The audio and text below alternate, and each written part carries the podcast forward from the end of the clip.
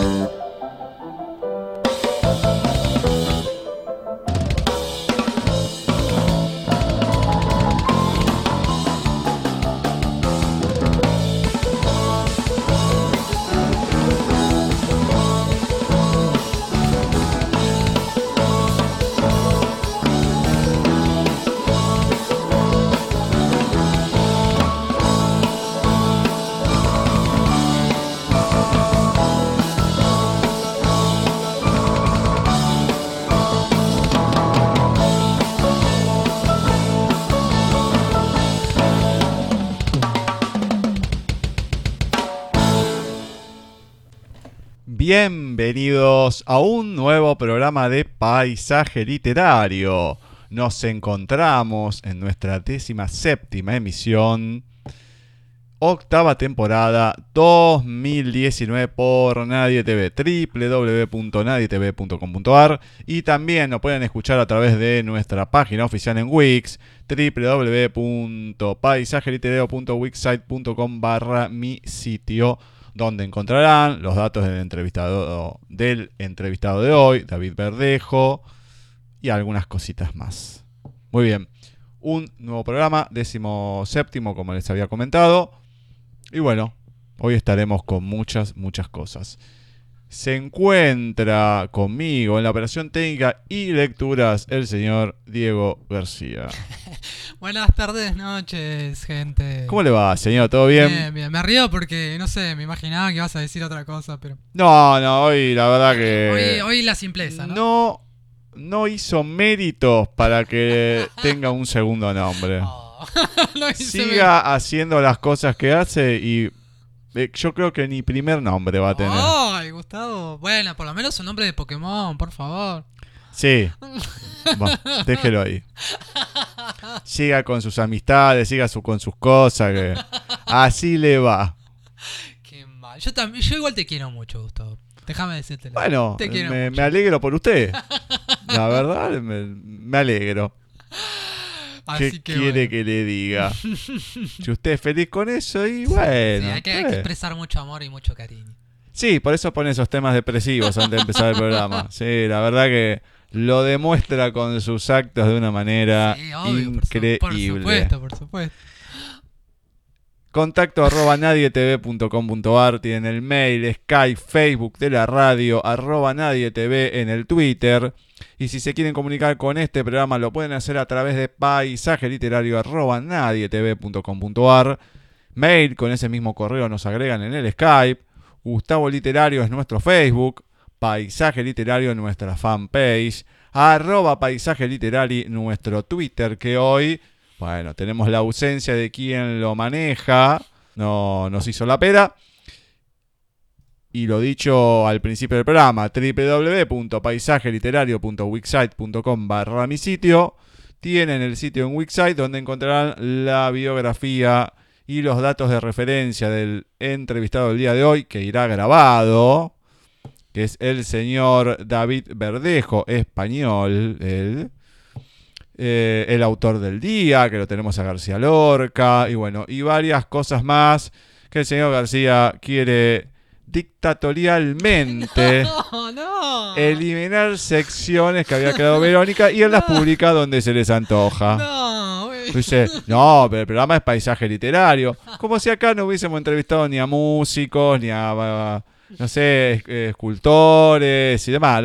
O sea, gente que no se dedica a la literatura, para el señor García Sí, no sí, sí, existe. no, no, hay que eliminar, hay que eliminar, hay que suprimir. Así que ténganlo en cuenta para todos los que vendrán después. Justo ahí nuestra amiga de Córdoba, Marcelita, nos quería mandar un pintor. O sea que para usted no existe esa persona. no existe.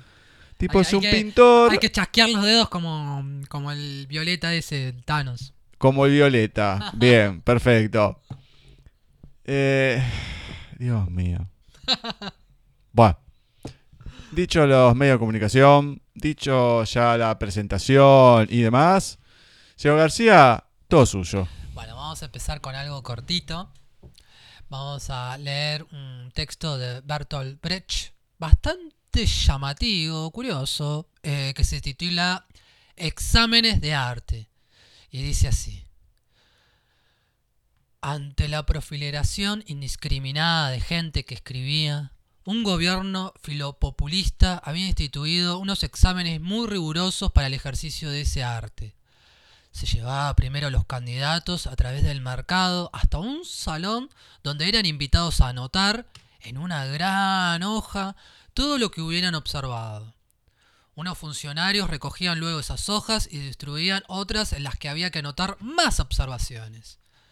Esto se repetía varias veces y al final solo se autorizaba a ejercer públicamente el arte de escribir a quienes hubieran logrado llenar cierto número de hojas con sus observaciones. La situación mejoró algo a raíz de esto, pero aún distaba mucho de ser satisfactoria.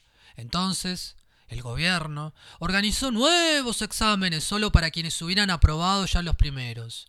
Se les devolvió sus trabajos junto a una sola gran hoja, y se les pidió que esta vez resumieran sus observaciones en dicha hoja. Luego recogieron todas las hojas y repartieron otras, la mitad de grandes, para que hicieran lo mismo. Esta operación se repitió varias veces, con hojas cada vez más pequeñas, y al final solo se autorizó el ejercicio público del arte de escribir a quienes lograron resumir el máximo de observaciones en el mínimo de líneas. Exámenes de arte de Bertolt Brecht. Ah, bueno. Qué manera de robar. ¿Eh? Qué manera de robar. ¿Por qué? Porque sí, lee algo que tiene dos líneas, nada más. Bueno, pero ya dije, íbamos a empezar ¿Por- con algo corto. ¿Por qué no lee un boleto de colectivo? Pero por favor. Pero el- lo, lo- lo breve de este texto tiene que ver con su contenido. Porque el contenido del texto habla sobre esta cuestión de, de, bueno, de del gobierno que instala una, una política para los escritores que, que- que puedan escribir, bueno, primero lo más extenso y después poder resumir lo más mínimo. A mí me parece que la, la brevedad del texto tiene que ver un poco con el contenido también. Va, no sé. Es medio raro igual, qué sé yo. Yo, yo ya, yo ya había adelantado, que era un texto rarito, medio llamativo. Para empezar. Bueno, convengamos que Bertolt Brecht le pide un favor. No es Brecht, es Brecht. Break. Ah, mira, es break. Bueno. No Brecht, Brecht. No, no, no es Brecht. Porque una vez Mm. dijeron Brecht y una persona, una amiga mía, saltó cuasi a cortar cabezas. Mira. ¿cómo va a ser Brecht? Eh, mira lo Bueno, que dijo. No, bueno. Entonces, por si alguna vez pasa por acá y lo escucha, no quiero, no me gustaría que una de las tantas cabezas voladoras que ha escrito sea la suya. Bueno, admito la corrección. Genial. Admito la corrección, igual ya se la dice, o sea que por más que no la admita, no, hay que siempre ser. ya está realizada. Pero bueno, Este, bueno, no, no, bueno, nada de eso. Aparte, este autor tiene varios textos así muy reflexivos en cuanto ah, no, eso es lo que iba a comentar. Sí, es un tipo que ha escrito cosas varias sobre la- cosas. sobre la guerra. Sí, sí, sí. eh, bueno, sobre el nazismo. eh, bueno, tiene, tiene varios. varios Recuerdo textos que precisamente. eh, ay, ahora no me acuerdo el título de la obra. Eh, Sí, del tiene uno algo del Tercer Rey. Sí, sí, eh, tiene, eh, sí, es uno del Tercer Rey. No me acuerdo bien. No me acuerdo el primer nombre. Bueno, la cuestión Sí. que justo la parte que eligieron para teatralizar. O sea, una parte, sí, sí, puede ser clave, qué sé yo, pero en el medio de la obra, o sea, capaz que eran 10 minutos, aparecía ¡Hi Hitler! ¡Hi Hitler! y había dos personas de la colectividad en el medio. claro. Uy, lo querían matar. Lo Bueno, querían matar porque lo decía con un énfasis Claro. el hombre. Bueno, Dije, pero y yo se, me agarraba la se cabeza. digo, entiende que se entiende que estaba dramatizando. Pero, a, a ver, ¿cuántas cosas tenés Claro. para teatralizar? Para hacer un radioteatro. Miles. Justo tenés que elegir eso. Dale, chabón. Vos sabés que este autor, Pero por las obras de este autor tienen la particularidad que hay que mm, eh, actuarlas lo más fríamente posible. Que eh, eh, este dramaturgo tiene la, la noción de hacer un teatro más reflexivo. De, de provocar distancia en el espectador y que el espectador re- re- reflexione sobre sus obras. Por lo tanto, no hace que los actores actúen de forma realista, sino de la manera más fría posible. Bueno, eh, no sé, es Mm. llamativo. Eh, Total, bueno. ya no existe más, así que. Ay, Que venga a decir que lo hagas de otra manera. Este, bueno, pero por suerte, para salvarnos de esta, está nuestra profesora. Salvarnos Ce- de esta, ¿cómo? Cecilia Chorcho. De esta. ¿Cómo están? Buenas tardes, noches, chicos. Buenas tardes, noches. Chicos y Sí. chicas hoy, ¿Eh? Chicos y chicas. No, no, no, No. somos nosotros dos solos. ahí no- nos abandonaron Sí. por falta de, de salud. Ah, bueno, bueno, bueno. Es que hace frío y el frío trae sus sus consecuencias. Sí, como si tuvieran que movilizarse demasiado, pero Bueno, bueno, caminar un par de pasos nada más. Pero bueno, no importa. no importa. Sí, no, importa, bueno, ya está, ya estamos acá, así que hay que seguir adelante. Bueno, todo Me tranquilo. parece muy bien.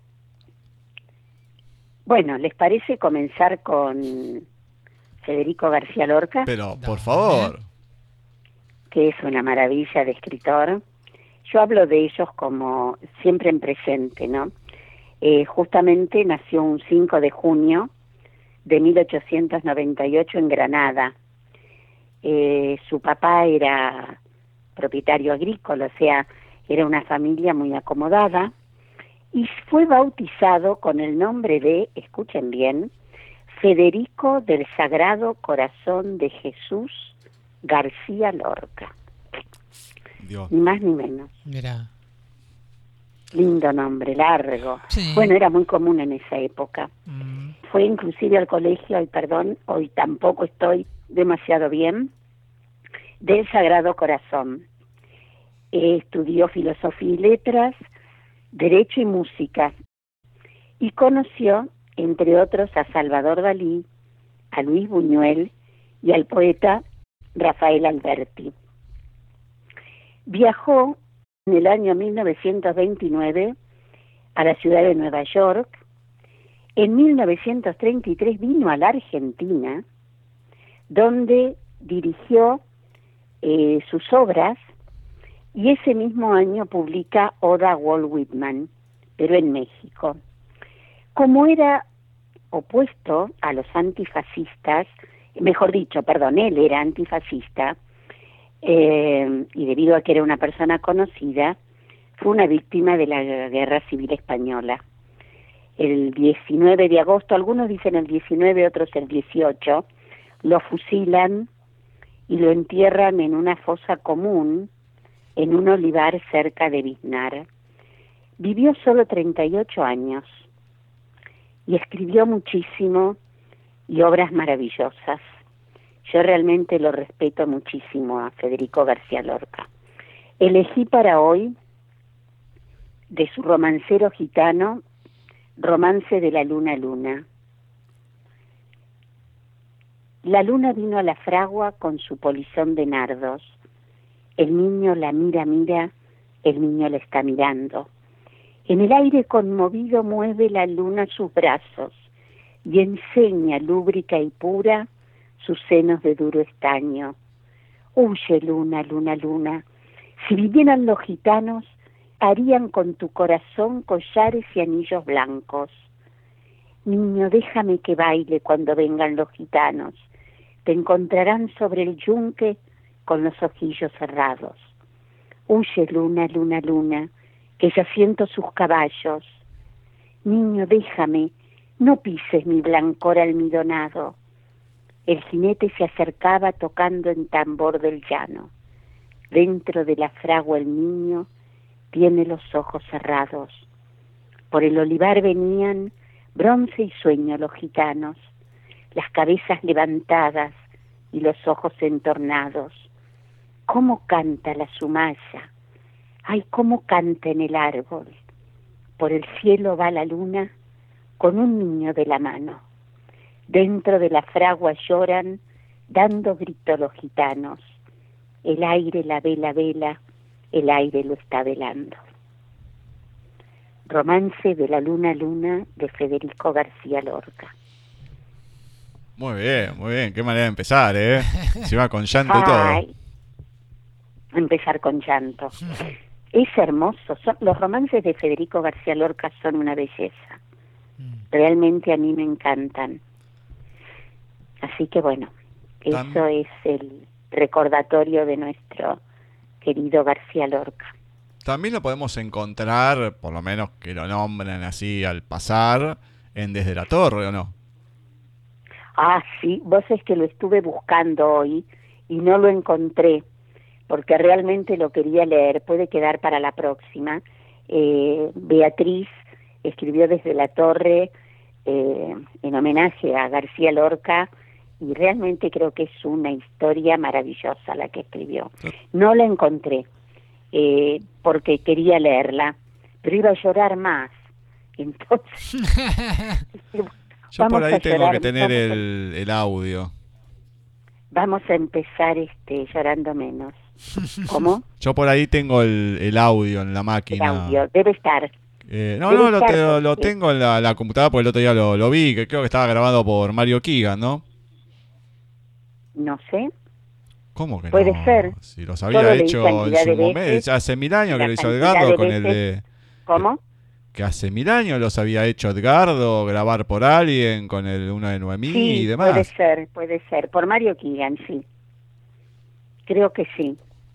Fue uno de los primeros CDs que se grabaron del taller, Es el único. si no me equivoco. O el único. El no, los demás los grabó Edgardo. Sí, pero bueno. Todavía estoy esperando para que la gente quiera grabar otros libros, pero bueno. Otras cosas. Bueno, ya, se, ya vendrá el tiempo. Sí, me imagino. Bueno, En algún momento vendrá. sí, ponele, pero bueno. Voy a leerles un... Acá dice microrelato, que no es ningún microrelato. Un relato corto, breve, pero que tampoco llega a ser microrelato. De Julio Ardiles Gray, La escopeta. Avanzó entre los naranjos. El sol caía con tanta fuerza que le obligaba a entrecerrar los ojos. La paloma saltó entonces de una rama a otra y a otra, y se perdió por entre el follaje bien alto. Con la escopeta levantada, Matías se acercó hasta el tronco del árbol. Pero por más que examinó hoja por hoja, no pudo dar con la paloma. Extrañado, se rascó la nuca. De pronto, sobre su cabeza sintió un ruido. Volvió a fijarse, arrebujado entre unas ramas, había un pájaro. No era su paloma, era un pájaro de un color entre azulado y ceniciento. Con cuidado, Matías apoyó el arma en el hombro y levantó el gatillo.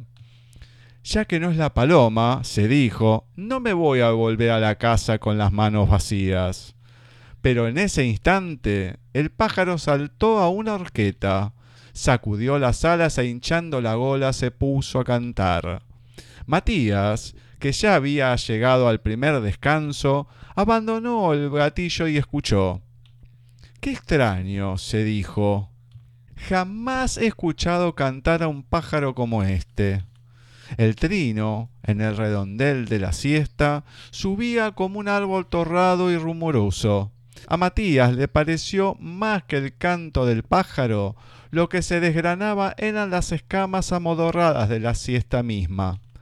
Y le comenzó a entrar un sopor dulce, unas ganas de abandonarse a los recuerdos de los tiempos felices, y de no hacer nada más que escuchar el cántaro del pájaro que seguía subiendo, esta vez como un perfume agridulce y verde. Para escuchar mejor, dejó caer la escopeta a un lado y arrastrando los pies se acercó al árbol para apoyarse en el tronco. El pájaro había desaparecido, pero su canto continuaba en el aire, y no pudo sustraerse a la tentación de mirar al cielo y levantó los ojos. Allá arriba, entre unas nubes ociosas que desflecaban gigantescas flores de cardo, dos grandes pájaros negros volaban en lánguidos círculos inmensos. Matías, entonces, no supo distinguir si la dulzura que sentía venía del canto de aquel pájaro o de las nubes que se desvanecían como borrachas a lo lejos. El canto, entonces, se acabó de improviso. Los pájaros y las nubes desaparecieron y él volvió en sí. Me estoy volviendo muy abriboca, se dijo mientras sacudía la cabeza. Buscó la escopeta, pero no la encontró donde quería haberla dejado.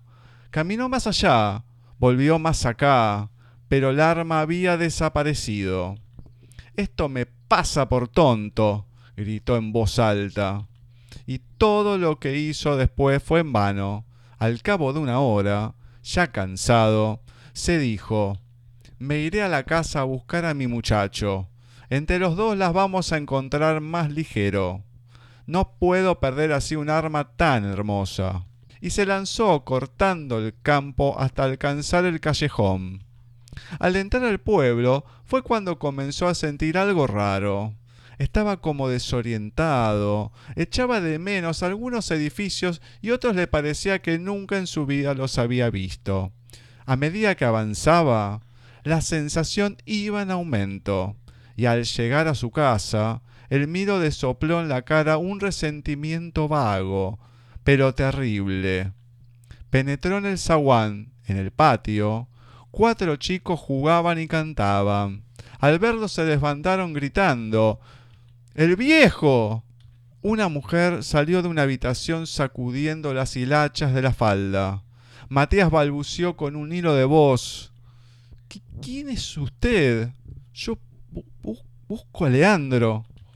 La mujer lo miró largamente y frunció un entrecejo. ¿Qué dice, buen hombre? dijo. Busco a Leandro, tartamudeó Matías. A mi hijo Leandro. Esta es mi casa. ¿Su casa? dijo la mujer. Sí, mi casa, gritó Matías. La casa de Matías Fernández. La mujer hizo un gesto de extrañeza. Era, dijo sonriendo con tristeza.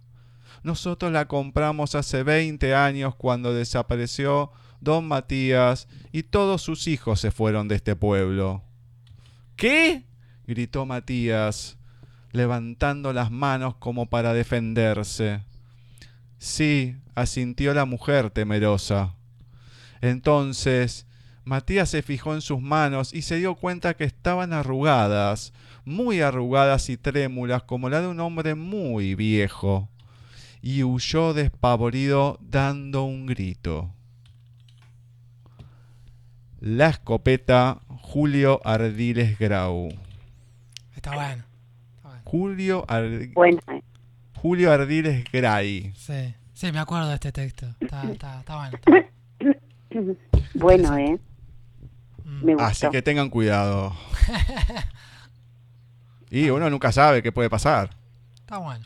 Me gustó, me gustó. Perfecto. No lo noté muy convencido, pero... no, no, bien. porque me acuerdo de este texto. Me acuerdo de este texto y está, está bueno, está bueno. Bueno, mejor. Me, interesante. me alegra por usted entonces, que le haya gustado, se acuerde Este, así y que- demás.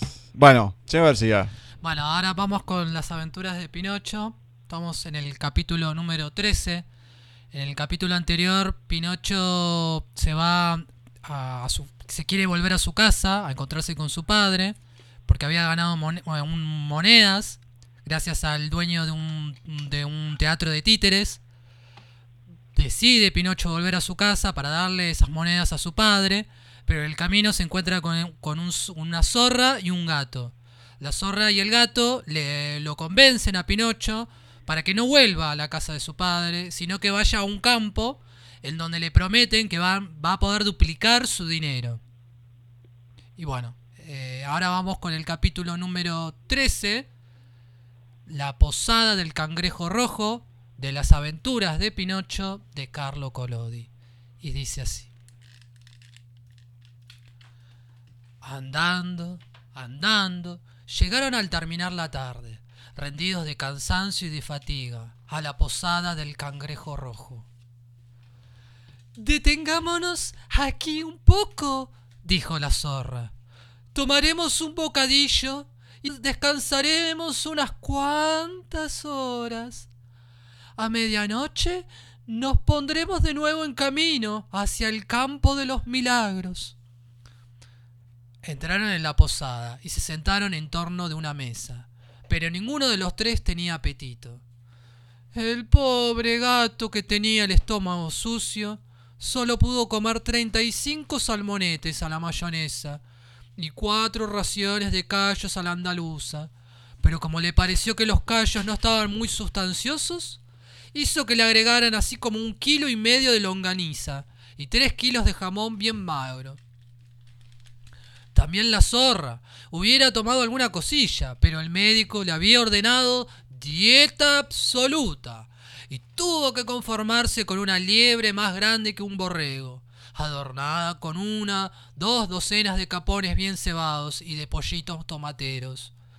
Después de la liebre se hizo traer un estofado de perdices, tres platos de langosta, un asado de conejo y dos sartas de chorizo. Por último, pidió para postre unos cuantos kilos de uva moscatel, un melón y dos sandías, diciendo que no quería nada más, porque estaba tan desganada que no quería ni ver la comida. El que menos comió de los tres fue Pinocho, que se contentó con una nuez y un mendrugillo de pan, y aún dejó algo en el plato. El pobre muchacho tenía el pensamiento fijo en el campo de los milagros y había cogido ya una indigestión de monedas de oro.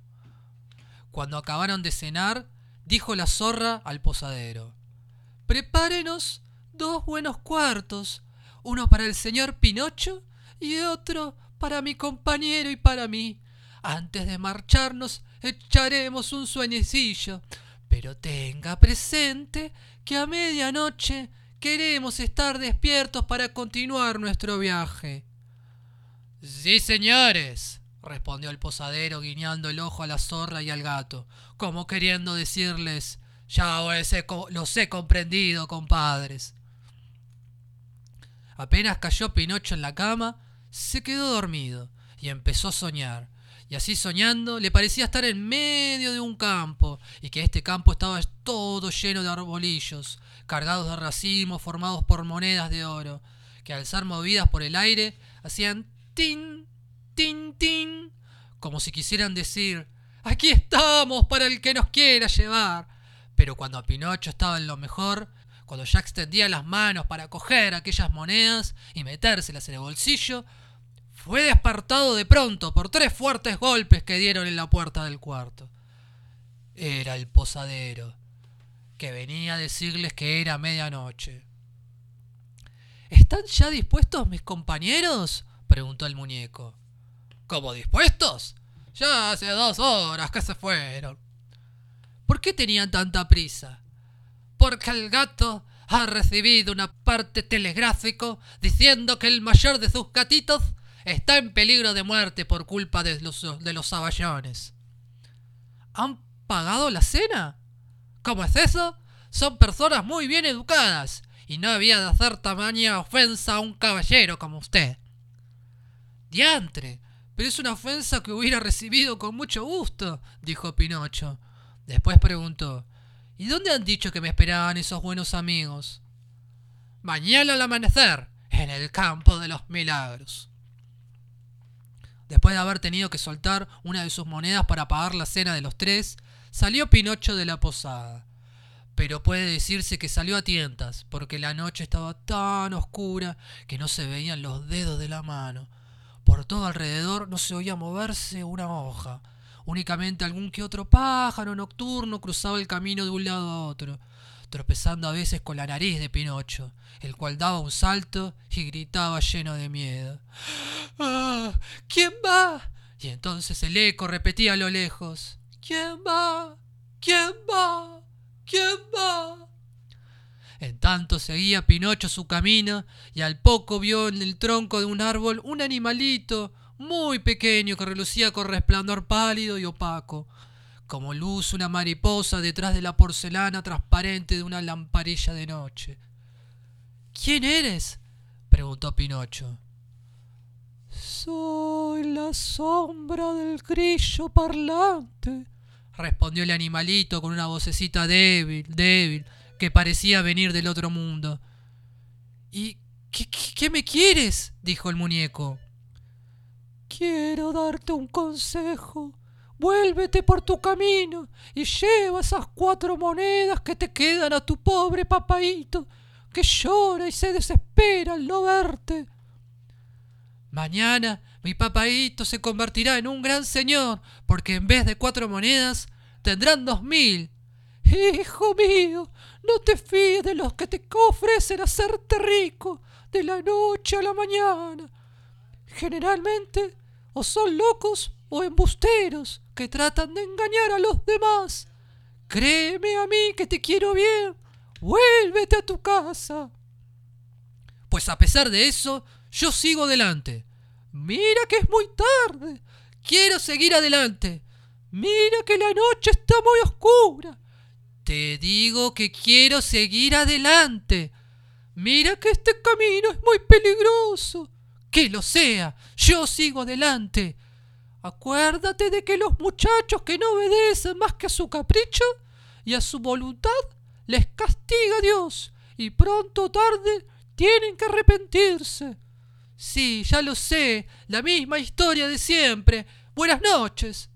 Buenas noches, Pinocho. Que Dios te guarde del relente y de los ladrones. Apenas terminó de hablar la sombra del grillo parlante, se apagó su lucecita como si la hubieran soplado y el camino quedó aún más oscuro que antes.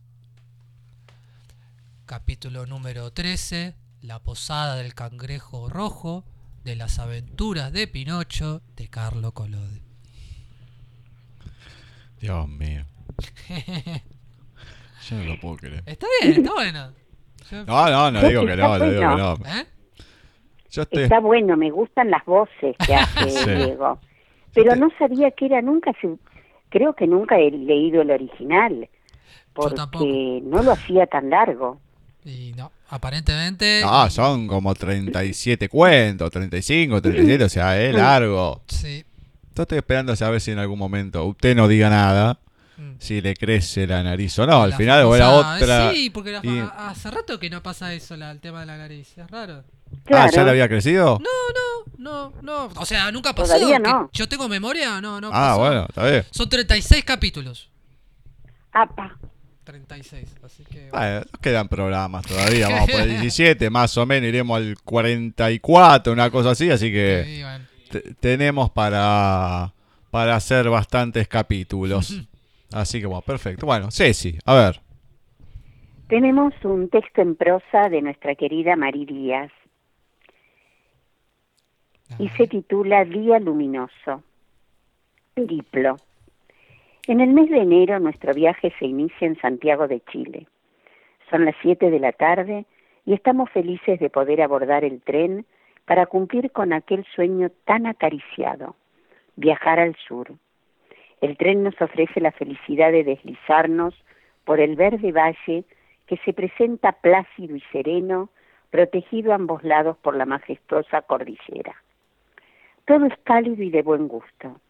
Al cabo de dos horas de viaje, entrada ya la noche, nos tendemos en el cómodo lecho y con las ventanas abiertas, la noche profundamente azul nos regala la magia de sus flores de plata, con tanta belleza que parece que amorosamente comparten nuestro mágico y soñado idilio. Al cabo de catorce horas de viaje, llegamos a Puerto Montt, donde termina nuestra travesía en tren. Allí está la pintoresca y atractiva ciudad enclavada en la falda de la cordillera, de frente al mar, que le da vida y como homenajeando la vida, los techos de las casas semejan escamas que muestran con la ayuda del sol su plateado brillo. Nos dirigimos al puerto de pescadores, Angelmó, donde nos deleitamos con los muy sabrosos frutos de mar, acompañados de un muy buen vino. Todo aquello llena nuestros cuerpos y nuestras almas de gozo. La belleza del lugar es total. Las cumbres nevadas, con la muy verde vegetación, mayormente compuesta por altas y frondosas araucarias y robles, con los espejos azules de los lagos, enmarcados con las cenizas grises muy oscuras, producto de los suspiros cálidos posteriores a la pasión volcánica. Es allí el lugar de los contrastes. Disfrutamos de las aguas de los lagos azules con una temperatura de 25 grados. Nos parece posible que el volcán Lonquima, la noche anterior, hubiera demostrado su poder lanzando al espacio rocas enormes en estado incandescente, que al tomar contacto con la madre tierra cambian su color y movimiento por el quieto gris oscuro y humeante, mientras cubría con un manto suave y tranquilo de cenizas un radio de cinco kilómetros, lanzaba hacia el espacio la altísima columna de humo blanco como diciendo, ahora me siento mejor y en paz. Más adelante, muy cerca de los altos del Petrohue, con sus aguas verdes de fuerte corriente sobre el lecho volcánico, con blanquísima espuma, nos detenemos en una granja donde reponemos energías con las delicias que allí se producen y elaboran, en feliz convivencia con la naturaleza. Llevamos tres días de viaje y vamos al encuentro del Océano Pacífico para abordar el transbordador que nos lleva hasta Chiloé, cuya vegetación es baja, sus habitantes mapuches, con sus viviendas sobre palafitos, con un cielo intensamente azul. Seguimos nuestra ruta hacia el tan anhelado sur. Todo es bello y armónico. Teníamos en nuestro interior el deseo mezclado con el temor y la curiosidad por la legendaria ciudad de los Césares, enclavada entre dos montañas, una de oro y otra de diamantes. Pero como sus habitantes son presa de la inmortalidad, dice la leyenda, que al ser descubierta el mundo llegaría a su fin. Pensamos que sería mejor que siguiera en secreto preservada de los mortales curiosos. En nuestra travesía conocimos muchas leyendas, parte del atractivo de las diferentes zonas camino al polo austral. Nos hicimos la promesa de no querer jamás la flor de la nieve, porque el no tenerla es augurio de amor eterno. Hemos llegado a la provincia de Magallanes y no podemos ignorar la gran estatua del indio Patagón junto a la estatua del navegante Magallanes, en señal de respeto por la leyenda del indio Patagón, cuyo dedo del pie se acostumbra a besar pidiendo felicidad y pronto regreso. Estamos en Punta Arenas, esperando el avión que nos llevará al tan anhelado destino, con el nerviosismo propio de la espera. Finalmente, a las ocho de la mañana, nos invitan a tomar nuestros lugares en el avión de carga que nos llevará al continente antártico. El avión toma altura, hasta los siete mil metros, pues debemos pasar sobre el canal de Drake, donde convergen todos los vientos, y un navío no demora menos de ocho días en cruzarlo con los consiguientes peligros y zozobras. Durante el ascenso no ocurre nada especial. La esperanza nos anima y el tan anhelado sueño es ahora entre nubes. Demoramos cuatro horas, pero cuando vamos descendiendo un sentimiento especial se apodera de mí. No es temor, tampoco soledad, no es desamparo, pero es una mezcla de angustia, ansiedad, alegría y la percepción de salir finalmente a traspasar el umbral de la verdadera libertad. Descendemos en el helado aeropuerto de la base chilena y estamos en la isla Shetland, son las doce del mediodía. Nos miramos, un apretón de manos y está todo dicho. En un transporte motorizado vamos hasta la base uruguaya y nos sentimos agradecidos por el sentimiento de familia que tenemos solo por haber nacido en la misma tierra. La temperatura es de cero grado, pero la sensación térmica es menor. Entonces llega el momento tan esperado, nos vamos a caminar por la blanca llanura. El cielo y el océano son los pálidos rayos del sol, que en ese lugar no conoce el cenit y que nos regala un arco iris diferente, descomponiendo el blanco de los glaciares en el horizonte cercano, en colores donde el verde es el más fuerte y el rojo el menos visible. Estamos allí, tomados de la mano, oyendo el majestuoso silencio, y en aquella inmensidad somos pequeños. El silencio es tan maravilloso que podemos escuchar el diálogo de nuestros corazones. Nos acercamos al océano y está todo tan quieto que solo rompen aquella magia un elefante marino y alguna foca bastante más alejadas. El cielo tiene techo de nubes bajas y el sol va empalideciendo. La aurora antártica comienza a verse borrosa en la línea del horizonte. El oro del sol se torna pálido, mezclándose con el azul, en cuya parte más alta se mezcla con el gris brillante. Pero un fenómeno atmosférico se avecina. La naturaleza nos regala una pequeña nevada. Los copos de nieve comienzan a llegar hasta nosotros, pero no en forma perpendicular, sino en forma inclinada. Son leves, blancos, es la caricia de la bienvenida. Abrimos nuestras bocas y esperamos el brindis natural. Fueron veinte minutos maravillosos. Ya no caían más copos y una leve brisa nos dio la alerta, porque entonces el frío se hace más y más intenso. Y entonces felices Corrimos al refugio donde la comida caliente nos daría lo que faltaba, el calor de hogar, la tertulia con nuestros anfitriones y afuera la inmensidad. Estábamos cansados, pero era por ahora nuestra única noche en aquel lugar tan amado. A través de los cristales podíamos ver la noche antártica, que no es tal, porque un día son seis meses y otro tanto una noche.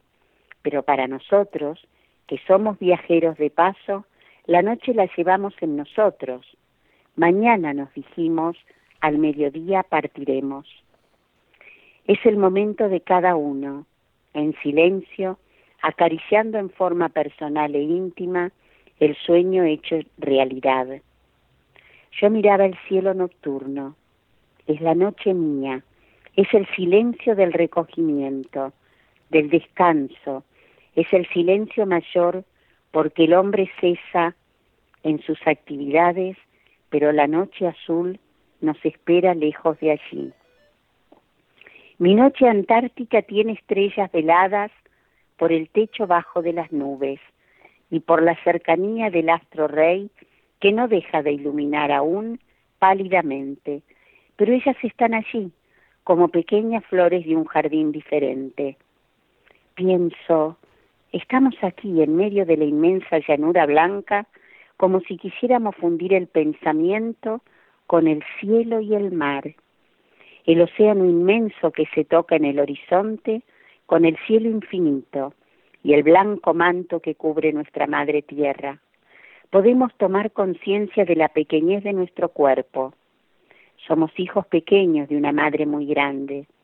Somos parte del universo, pero la pequeñez del cuerpo es muy diferente del pensamiento que no es perecedero y que está en expansión.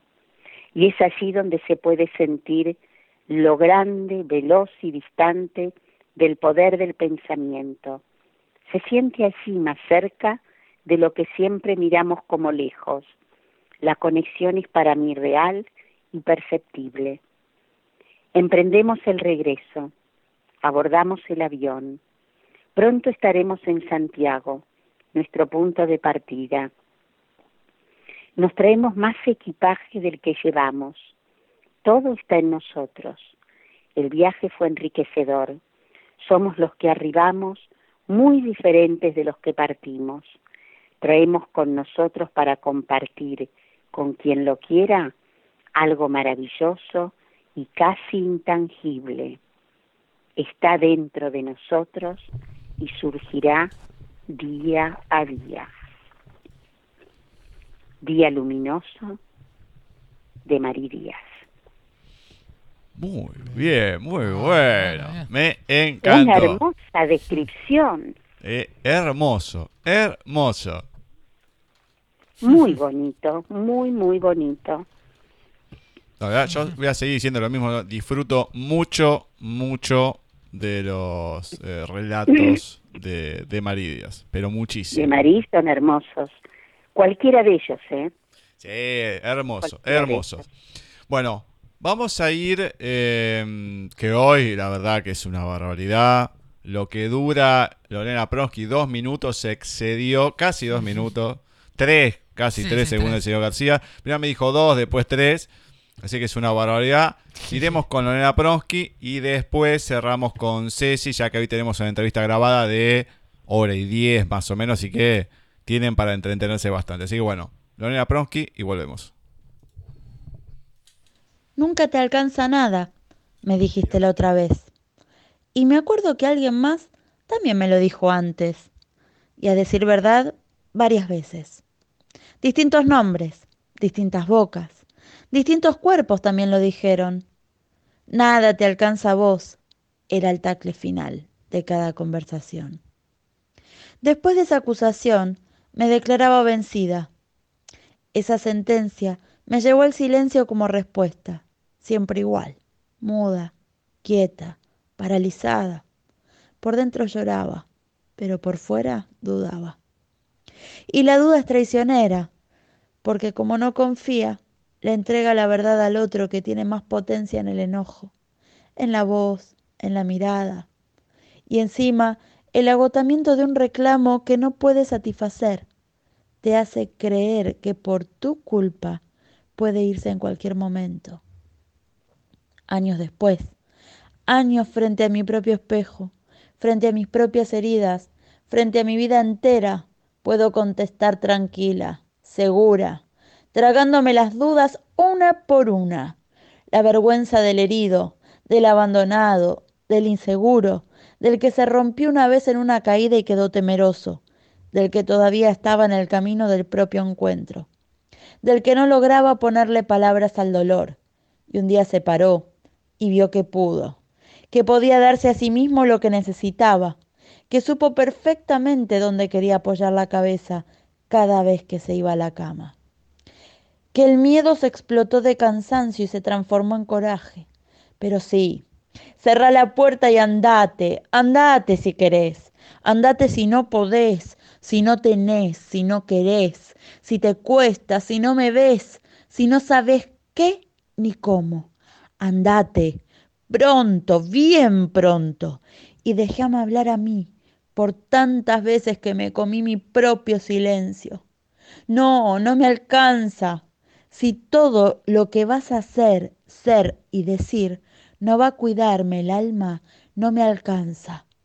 El resto te agradezco, pero las tacho todas porque no, no me alcanza. Andate, querés, andate por vos y por todos los que no pudieron.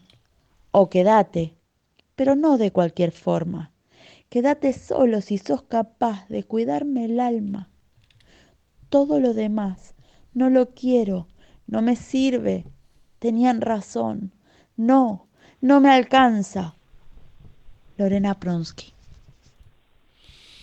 Muy bien, no le alcanza. Y bueno, Me tengo que ir. es la vida que no le Me Me tengo alcanza. que ir. Por favor, pero Está por bueno, es- favor. Me gusta, me gusta, me gusta. Eh, sí, por lo menos bajó la intensidad, ya lo estuvimos comentando, de los primeros relatos de, de Pronsky, que bueno, venía bastante exaltada, con algunas palabrotas, algunos improperios, pero bueno, viene, viene bastante, bastante tranquila. Bueno, Ceci, el cierre es todo tuyo. Bueno, gracias.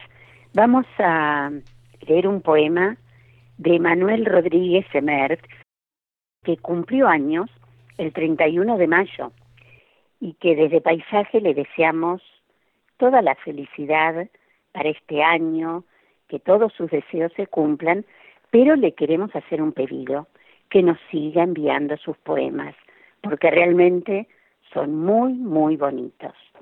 Entonces, de Manuel Rodríguez Emert. Todo es como un beso en la mañana, helada mañana y sola. Un incendio que se hunde en mí. Puedo verte tal como eres, sin tomar ventaja. Es como un beso de mañana, y de manera abrupta me abrazas, y no sé qué hacer, ni qué decir. No llegamos hasta aquí solos. Solo otra pregunta que se abre. ¿Quién fue o quiénes somos? Es algo que suelo preguntarme. He perdido parte de mi tontería por ti y hoy apenas puedo darte una sombra tenue y sé que detestas lo fácil. Puedo hablarte de libros del siglo pasado sin usar máscara alguna. Me descascaro para ti. No puedo evitar tal fatalidad. Emanuel Rodríguez Emert. Muy bueno, muy, muy bueno. Me descascaron. Muy lindo. Sí, usted que- se descascara. Sí, se vive descascarando. Señor García, ni calcio le debe quedar ya. Ay, Algo Bueno, tengo, el calcio es eh, el- la cáscara y todo está compuesta por calcio, así que bueno, eh, le mandamos saludos a Paul Gamusa, que la verdad histórico de Nadie TV, que no sabe que hay que poner play para escuchar la radio, la verdad que ay Paul Gamusa, por favor. Bueno, mandamos saludos. Eh, ahí Marcela nos había mandado algo en audio, pero vamos a ver de pasarlo la próxima semana. La verdad que, Dios mío. Bueno, ya se van a, dar cuenta. Bien. Eh, le mandamos feliz cumpleaños a Emanuel, que no es eh, don, Donadio, como dice el señor García, no es el mismo, es otro Emanuel. Así que eh, le mandamos saludos, que haya, esperamos que haya tenido un muy feliz cumpleaños. Igual lo hemos saludado por Facebook y demás. Así que, bueno, le damos la- las conmemoraciones en el medio del programa.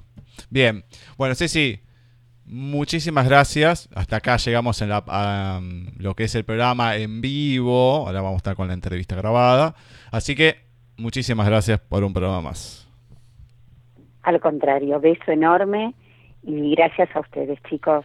Hasta el próximo programa. Hasta el próximo programa. Besos, Ceci. Bueno, señor García, muchísimas gracias también por esta brevísima interpretación, esta, mm, esta participación que ha tenido en el Sí, programa. fue, fue, fue un programa ameno. No, no ¿Cómo un programa menos? Ameno, estuvo bien. Ah, ameno, entendí. Ameno. Fue un programa menos. Digo, ¿cómo? ¿Pero qué me está hablando?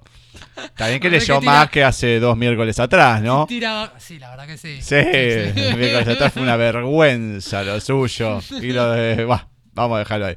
Bien, nos vamos a ir con la presentación del tema en la voz de Marcela, el tema en cuestión elegido por ella. Y a continuación, pegado sin tanda, porque si no, se nos extiende demasiado el programa. Vamos con la entrevista al escritor y estudiante de en criminología, ya se van a dar cuenta por qué también, que está relacionado, David Verdejo.